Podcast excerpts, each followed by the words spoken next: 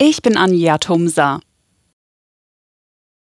Rund 70.000 Beschäftigte sollen sich heute an den Warnstreiks in Kitas und sozialen Einrichtungen beteiligt haben. Diese Zahl nennt die Gewerkschaft Verdi. Einer Sprecherin zufolge gab es Arbeitsniederlegungen in fast allen Bundesländern. Und am Freitag stehen schon die nächsten Warnstreiks an, und zwar am Flughafen München.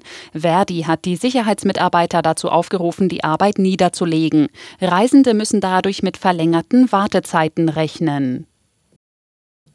In München hat Wirtschaftsminister Habeck die Pläne erneut verteidigt, neue Öl- und Gasheizungen ab 2024 komplett zu verbieten.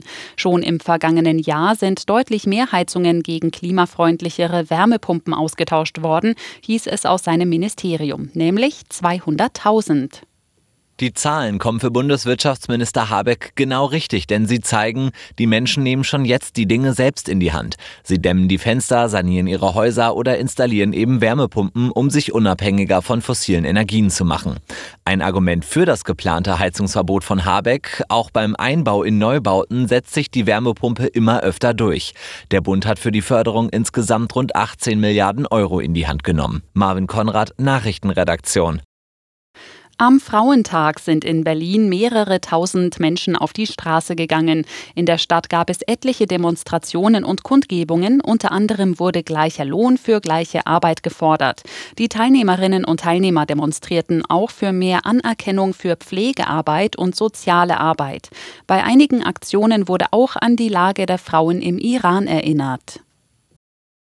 Die Spritpreise sind im Vergleich zu letzter Woche gestiegen. Superbenzin der Sorte E10 kostete laut ADAC gestern im Schnitt 1,78 Euro.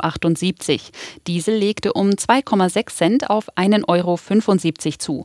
Auf Jahressicht seien die Kraftstoffpreise aber deutlich gesunken. Vor einem Jahr hatten Diesel und E10 ihre Allzeithochs von weit über 2 Euro pro Liter erreicht.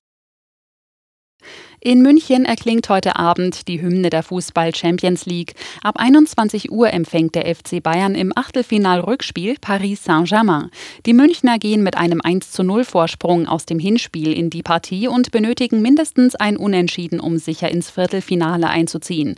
Zeitgleich trifft Tottenham auf den AC Mailand. Das Hinspiel hatten die Italiener mit 1 zu 0 für sich entschieden.